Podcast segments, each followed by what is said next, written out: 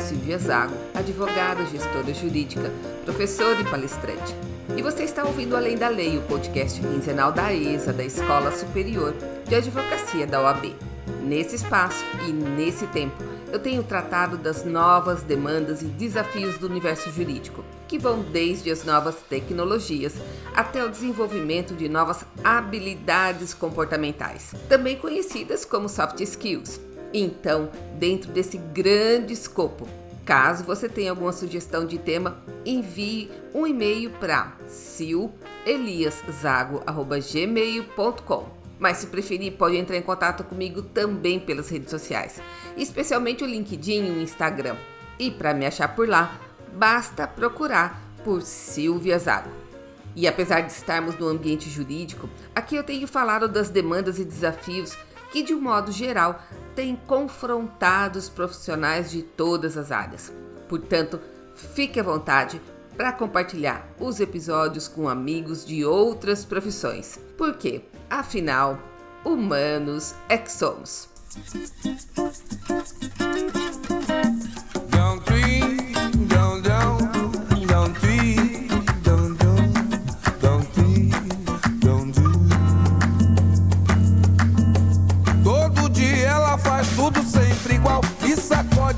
Horas da manhã. Me sorri um sorriso pontual e me beija com a boca de hortelã. Todo dia ela diz que é pra eu me cuidar. Essas coisas que diz toda mulher. Diz que está me esperando pro jantar. E me beija com a boca de café. Todo dia eu só penso em poder parar. Meio dia eu só penso em dizer não.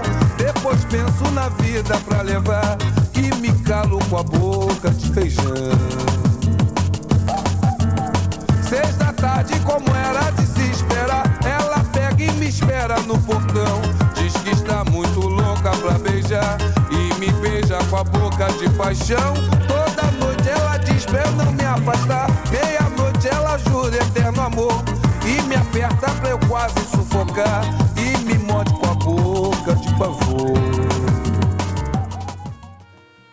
Hoje eu quero abordar um tema que há muito tempo eu tô querendo falar por aqui. Porque ele é muito, mas muito mais importante do que a importância que a gente costuma dar para ele. E eu confesso que tive que exercitar todo o meu poder de síntese para conseguir, em meia horinha, trazer um pouco do resultado de anos e mais anos de pesquisas nessa área. E eu quero começar parafraseando um trecho do livro que está na lista dos mais vendidos do New York Times: O Poder do Hábito, do Charles Duhigg, repórter e ganhador do prêmio Pulitzer, que desde já eu indico para você. Então, pare para pensar e me diga: quando você acordou hoje de manhã, qual foi a primeira coisa que você fez? Você foi direto para o chuveiro, checou seu WhatsApp ou pegou uma coisa para comer na cozinha? Você escovou os dentes antes ou depois de tomar banho? Qual pé você calçou primeiro? O esquerdo ou o direito? O que você disse para os seus filhos ou para os seus pais antes de sair de casa? Que caminho fez para ir para o trabalho? Ou você ainda continua de home office e o caminho é só da sala para o quarto? Quando você chegou no seu trabalho, você começou o dia respondendo seus e-mails, conversando com um colega ou foi primeiro tomar um cafezinho? Onde você escolheu para almoçar? E por fim, quando você chegou em casa à noite, você calçou um tênis e saiu para correr ou foi jantar na frente da televisão? Nas palavras do William James, um filósofo e psicólogo americano, escritas há mais de um século, toda a nossa vida, na medida em que tem forma definida, não é nada além do que uma massa de hábitos. E é isso mesmo. Hoje eu decidi falar sobre essa massa que dá forma à nossa vida, a massa de hábitos. E essa massa de hábitos é tão poderosa que quantas e quantas vezes a gente sai e não consegue lembrar se trancamos a porta, se desligamos um fogão e quando a gente volta para conferir, tá tudo certo. Porta trancada e fogão desligado. Mas quem fez isso? Se só você estava na casa e nem em sonho se lembra de ter feito. E quando a gente chega do trabalho e não se lembra mais do caminho que a gente fez para chegar até ali? Ou isso só acontece comigo? Será que a maior parte da nossa vida a gente está vivendo no piloto automático? Será que a partir do momento que eu adquiro um hábito, eu não tenho mais a menor gestão ou domínio sobre ele? Ou seja, será que depois de formado ele adquire vontade própria? Existem estudos que apontam que 40% das nossas decisões diárias são fruto dos nossos hábitos. Decidimos praticamente tudo sem pensar. Decidimos de acordo com os hábitos que formamos, sejam eles bons ou ruins, construtivos ou destrutivos. Assim, uma das grandes perguntas que tem provocado filósofos e cientistas ao longo dos anos é se nossas personalidades são fixas ou maleáveis, flexíveis. Há alguma coisa que me impede de mudar um mau hábito que eu carrego desde a juventude? Ou é só uma questão de preguiça de sair da minha zona de conforto?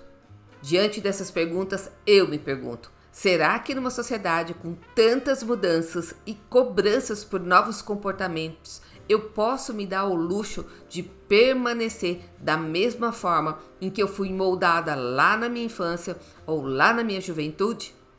E para a gente começar a refletir sobre essas questões tão intrigantes, provocadoras e inquietantes, nada melhor do que falando dos conceitos de hábito sobre algumas perspectivas diferentes. Ou seja, vamos começar colocando alicerce no caminho da nossa jornada de hoje, que não é uma jornada nas estrelas, mas quem sabe pode nos trazer alguma luz.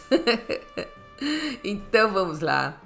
Na perspectiva da filosofia, e mais precisamente na ótica de Aristóteles, o hábito é uma série de ações praticadas de forma repetitiva e que se torna uma disposição de caráter, ou seja, para ele o caráter é formado através de ações reiteradas, repetidas ao longo do tempo. Para ele, uma vida plena e feliz, além de ser a finalidade da própria vida humana, o propósito para o qual nós somos criados, também é uma atividade contínua. Portanto, depende dos bons hábitos que a gente adquirir. E claro, essa vida plena e feliz também pode ser afetada pelos maus hábitos e deixar de ser plena e deixar de ser feliz. Então, sob essa ótica, o hábito não é somente a repetição mecânica de ações que formam a nossa rotina, mas é também uma forma de refletir quem a gente é. É a soma deles que faz de nós quem nós de fato somos, que vai muito além daquilo que falamos que somos ou do que as pessoas pensam que nós somos. Ou seja, ele é um dedo duro. então, só nessa visão filosófica aristotélica a gente já consegue ter uma noção da importância dos hábitos na nossa vida. Quem vem somar com essa teoria é o psicólogo canadense Donald Hebb que foi um grande pesquisador na área de neurociência e que agora está super valorizada. Para ele, eu sou aquilo que eu pratico, ou seja, você chega exatamente onde você estava indo. Então, se a minha vida se resume àquilo que eu faço todo dia, o que a meu ver é de fato uma grande verdade que eu não consigo fugir e eu não consigo negar. Então, se eu quero fazer alguma mudança, eu tenho que começar mudando alguns hábitos. Só que essa parte, a mudança de um hábito, exige uma energia extra. Na verdade, antes de empregar qualquer energia, ela exige intencionalidade. Essa palavrinha que quem me conhece sabe que eu adoro. E intencionalidade tem a ver com vontade. Então, qualquer mudança de hábito tem início com a nossa vontade de mudar. E olha que aqui eu não tô falando de força de vontade, mas só de vontade. Claro que existem hábitos que nós somos obrigados a mudar de uma hora para outra. Quando somos impactados por mudanças externas, por exemplo. É a chegada de um filho, é uma mudança de país, é uma mudança de emprego, um casamento. Aí não tem para onde correr. Ou muda ou muda. Mas você sabe como é que são formados os hábitos e como eles funcionam. No começo dos anos 90, no MIT, o famoso Instituto de Tecnologia de Massachusetts, começaram a fazer pesquisas com ratos e numa delas os ratinhos eram colocados num ambiente, num espaço em forma de T. Na frente deles era colocada uma barreira e numa das pontas do T era colocado um pedaço de chocolate. Toda vez, antes da barreira ser retirada, era feito um barulho de um clique. Nas primeiras vezes, os ratinhos andavam meio sem rumo pelo ambiente, cheirando todos os cantos, arranhando as paredes e cheirando até o ar, até que encontravam o tal do chocolate, praticamente por acaso. Só que com a repetição feita durante alguns dias, os ratinhos, assim que ouviam o barulho do clique, já saíam correndo e iam direto para onde o chocolate estava. Nessa pesquisa, eles descobriram uma coisa muito interessante que leva a gente a refletir sobre o impacto dela em vários aspectos da nossa vida e comportamento. Eles perceberam que a atividade cerebral dos ratinhos era forte, era intensa nas primeiras vezes que eles foram soltos naquele ambiente estranho. Por isso que cheiravam tudo e mapeavam tudo naquele local. Mas depois, na medida em que ouviam um barulho do clipe, do clique e iam direto para o chocolate, a atividade mental diminuía. Ou seja, à medida que o caminho se tornava cada vez mais automático, não oferecia nenhuma dificuldade ou desafio, o cérebro se acalmava e os ratinhos começavam a pensar cada vez menos. E se a gente parar para pensar, isso tem uma série de implicações positivas e negativas para a nossa vida. Então, só aqui já tem um grande sinal de alerta, que certamente entendedores entenderão. Mas esse processo do ratinho ouvir o clique, a barreira cair, sair pelo ambiente e chegar no chocolate é chamado de agrupamento e ele está na base da formação dos hábitos.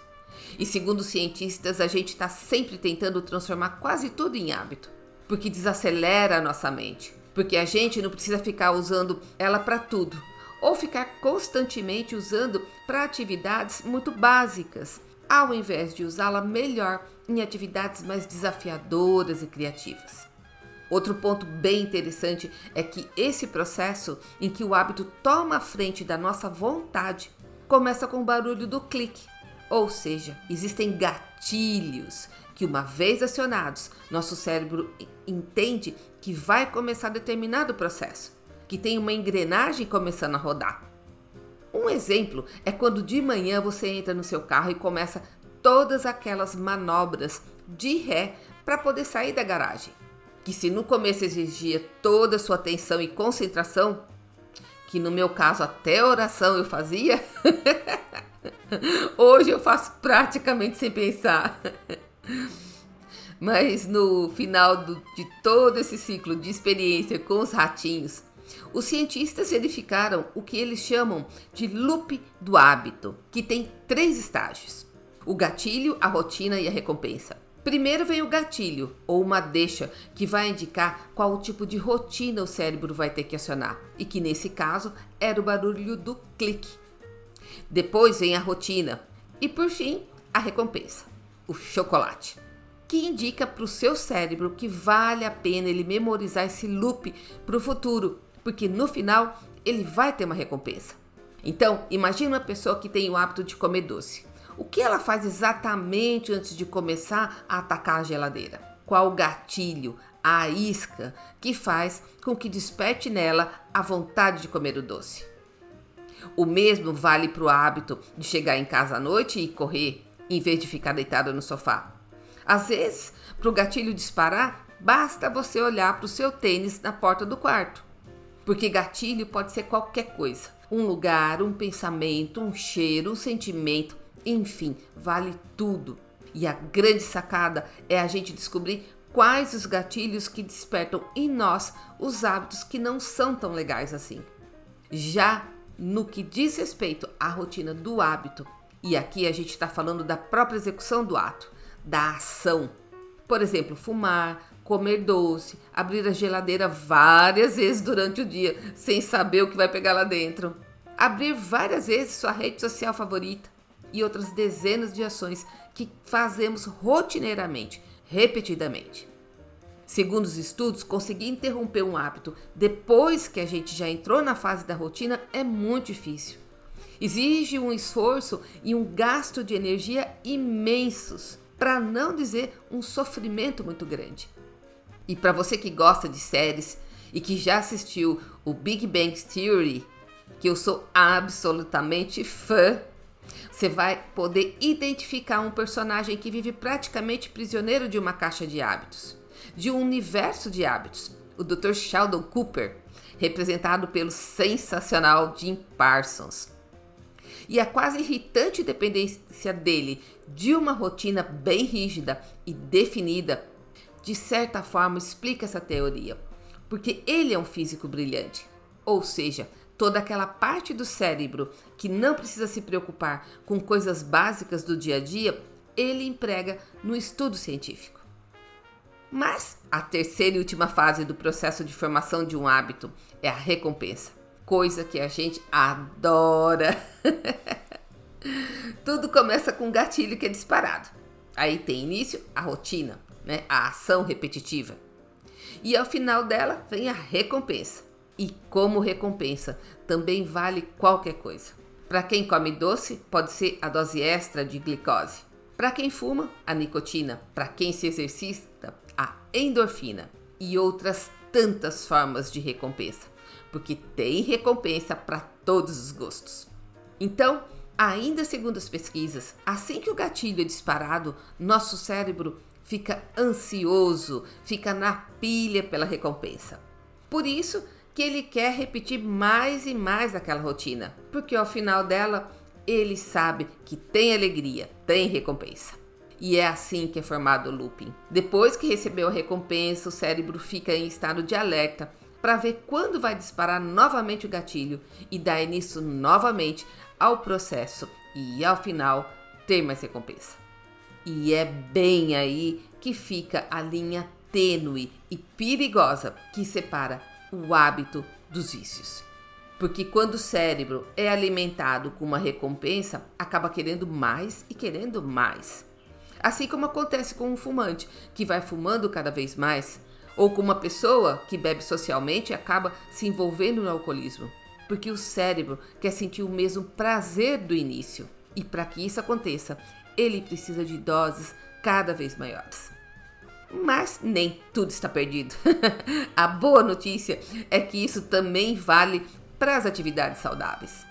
A pessoa que cria o hábito de ler livros em outros idiomas ela vai se desafiar a ler livros cada vez mais difíceis. Assim como o atleta que começa a quebrar seus próprios recordes, ou o levantador de peso que levanta pesos cada vez maiores e mais desafiadores. Mas se você é como eu, ou melhor, se também vive nesse planeta, provavelmente sua vida é feita de bons e maus hábitos. Então, a gente precisa de respostas para duas perguntas fundamentais. Como eu faço para eliminar um mau hábito e como eu faço para criar um bom hábito? Para a gente conseguir eliminar ou abandonar um hábito, existem algumas dicas bem práticas vindas desses estudos. E melhor que isso, dicas factíveis. E a primeira delas, e que eu acho que de fato ajuda muito, é a gente mapear e entender como se formou aquele hábito. Principalmente agora que a gente já sabe que ele é composto por três fases. E a melhor coisa é começar mapeando um hábito simples, do tipo o que, que a gente faz antes de dormir. Desde escovar os dentes e trocar de roupa até apagar a última luz, em todas as suas etapas para depois a gente se concentrar em mapear um, um hábito mais complexo ou num hábito ruim. E uma das primeiras coisas que a gente tem que identificar é o gatilho, é a isca, é o que faz com que aquela rotina entre em cena. Porque tentar interromper um hábito quando a ação já iniciou é muito difícil, é muito sofrível. Há vários estudos que comprovam que os gatilhos estão ligados a cinco categorias: o lugar, a hora, o estado emocional, as outras pessoas e a ação imediatamente anterior. Então, se você quiser identificar seus gatilhos, você pode começar anotando o seguinte: onde você estava quando disparou o gatilho, por exemplo, sentado numa mesa. Que horas eram? tipo 5 da tarde? Qual era o seu estado emocional? Por exemplo, entediado ou estressado? Quem mais estava por perto? Por exemplo, o seu chefe. e qual foi sua ação imediatamente anterior àquele impulso? Então, depois que você identificar o gatilho, a lição de casa é tentar evitá-lo a qualquer preço, custe o que custar. Outra coisa que ajuda é substituir um hábito ruim por uma prática mais positiva, mais legal. E nisso a recompensa tem um papel especial. Então, ao tentar substituir um hábito ruim por outro melhor, esse último tem que gerar a mesma recompensa que seu cérebro estava esperando. Por exemplo, se você toma muito café para se sentir mais bem disposto, mais animado, o exercício físico pode gerar essa mesma recompensa, sem atacar seu sistema nervoso e sem fazer de nós advogados e advogadas profissionais à beira de um ataque de nervos. e existem uma série de hábitos nessa vida moderna que não chegam a ser prejudiciais tanto quanto um vício, mas que de alguma forma têm impactado negativamente na nossa vida e na nossa performance. E um exemplo disso é o tempo que a gente está gastando nas redes sociais, consumindo aquela enxurrada de informação que não leva a gente a lugar nenhum. Mas que roubo que a gente tem de mais precioso nessa vida, que é o tempo que a gente poderia estar tá empregando de forma muito mais inteligente e mais produtiva. E se tem uma coisa que eu aprendi com a vida, é que uma das formas mais eficazes de influenciar e atribuir credibilidade para as nossas falas é exatamente falar de coisas que a gente já experimentou ou que a gente já vivenciou. E sobre esse tema de mudança de hábito, eu tenho boas histórias para contar. Porque eu sou uma inconformada por natureza. E acho que a vida é um grande exercício de superação e contínuo processo de melhoria. Então, não foi uma nem duas vezes que eu consegui substituir alguns hábitos ruins. E eu consegui essas vitórias utilizando exatamente essa técnica de atacar primeiro o gatilho, de mudar a rotina, para depois desconstruir o hábito. Agora, o mais interessante é que eu nunca tinha lido nada sobre isso e nem o livro, mas foi o resultado de muitas tentativas fracassadas, até que eu encontrei essa fórmula que de fato funciona. Mas o outro lado da moeda é que além da gente ter ferramentas para abandonar um hábito ruim, nós também temos algumas ferramentas para criar novos hábitos. E para isso, novamente, entra a intencionalidade, a vontade. E segundo o Charles Duhigg, step by step ou passo a passo é o seguinte: primeiro você vai escolher o hábito que você quer criar, como por exemplo fazer exercícios três vezes por semana. Depois você vai escolher intencionalmente um gatilho, que às vezes até me lembra aquela prática quase pré-histórica de amarrar um barbante no dedo para se lembrar de alguma coisa. E que hoje pode ser substituída pelo alarme do celular ou por um tênis na porta do quarto. Depois você também vai escolher a sua recompensa. Alguma coisa que te estimule, que te motive a praticar exercícios três vezes por semana que pode ser perder meio quilo por semana, ou reduzir uma taxa de colesterol, ou voltar a ter aquele corpinho de 25. e por fim, colocar a nova atividade em prática intencionalmente, até que você consiga adquirir aquele hábito. E vale dizer que para a gente adquirir um hábito novo, segundo um estudo da University College de Londres, publicado em 2010, nós precisamos de 66 dias, ou seja, nós só precisamos de dois meses e uma semana e o hábito está incorporado na nossa rotina, na nossa vida. Mas para a gente adquirir um novo hábito, existe uma regrinha de ouro que dela depende a sustentabilidade desse novo hábito. E a regra é: mude uma coisa de cada vez, não mais do que isso porque senão a gente não consegue levar em frente.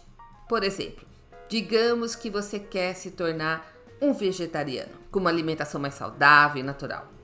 Não caia na armadilha de cortar e substituir tudo num único dia, porque a gente não dá conta. Acredite! então comece substituindo arroz branco pelo integral só três vezes por semana, por durante um mês. Depois você aumenta para quatro, por mais um tempo, até se acostumar e isso virar um hábito. Aí sim você passa para a segunda mudança. Porque mudar toda a sua rotina de forma radical é entrar numa batalha com muita pouca chance de vitória.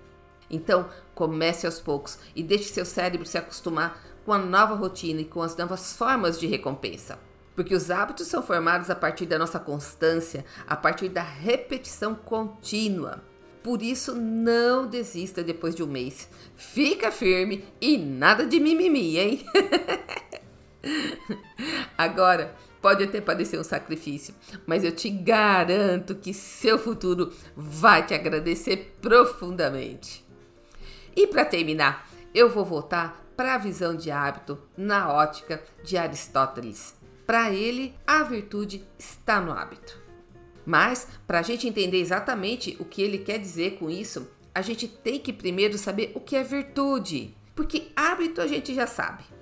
No dicionário, a virtude pode ser entendida em seis sentidos diferentes.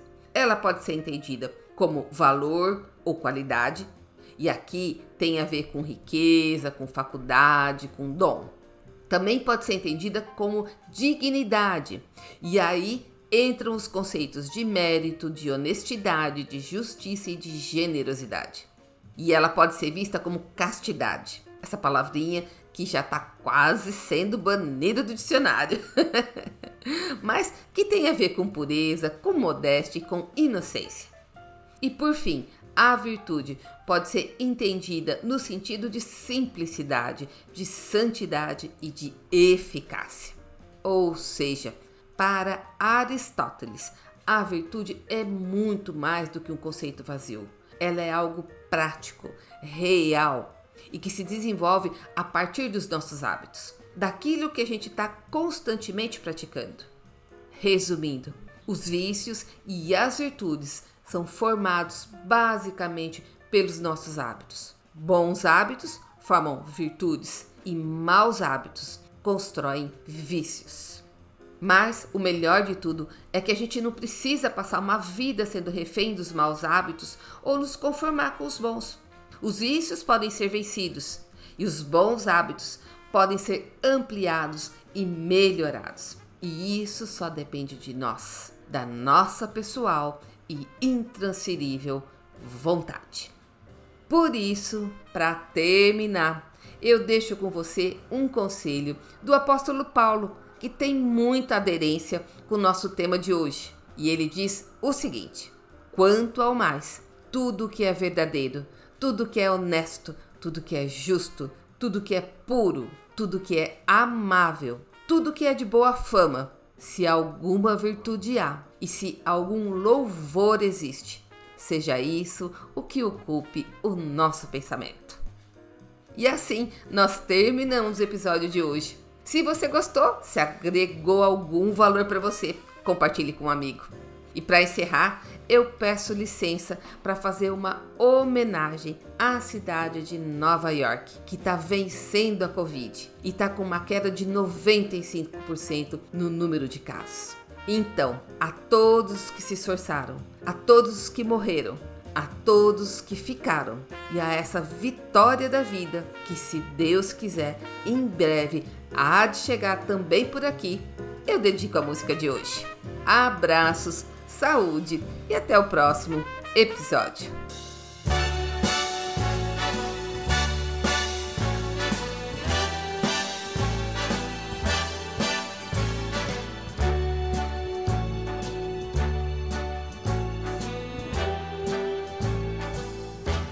start spreading the news.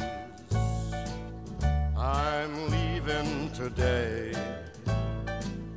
I want to be a part of it. New York, New York, these vagabond shoes are longing to stray right through the very